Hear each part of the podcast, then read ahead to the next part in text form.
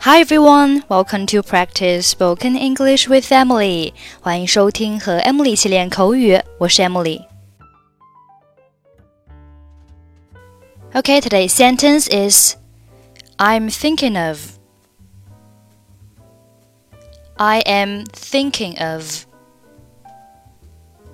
I am thinking of. Be thinking of doing something，意思是正在考虑、打算做某事。 I am thinking of，意思就是我正在考虑做某事。您需要帮忙吗，小姐？May I help you, Miss？我想买保湿霜，我的朋友都跟我说兰蔻是最好的。你有什么牌子可以推荐吗 ？I'm thinking of buying a moisturizer. My friends all tell me that Lancome is the best. So, what brand can you recommend? 的确，兰蔻的产品很多，在全世界都很受欢迎。但是我想，适合你的才是最好的。Right, Lancome is popular all over the world with a wide range of products, but I do think which fits you better is the best. 说得很对，不管是早上或是下午，我经常感觉皮肤很干燥。Quite right.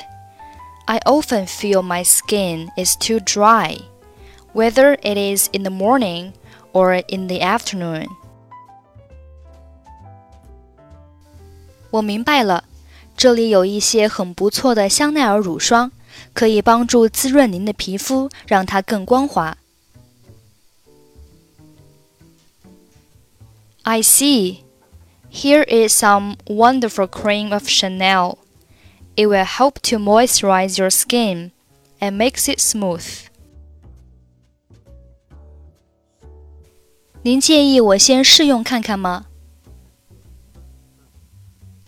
？Do you mind me testing this first? 您可以随意使用。您觉得怎么样呢？You can try this as you like. What do you think of it? 感觉不错。它需要多少钱呢？It feels good. How much is it? 六十美元。Sixty U.S. dollars.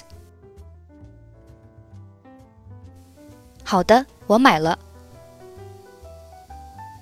Okay, I'll take it.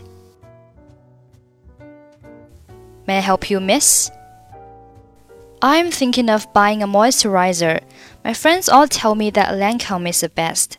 So what brand can you recommend? Right.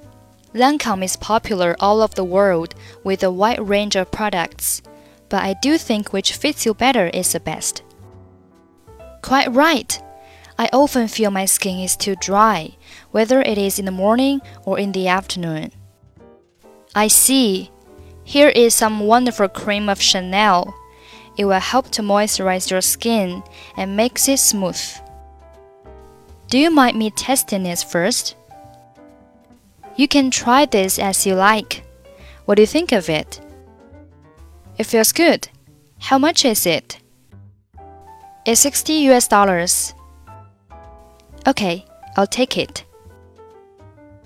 Okay, that's it for today. 获取更多地道美语发音秘籍，欢迎关注微信公众号“英语主播 Emily”。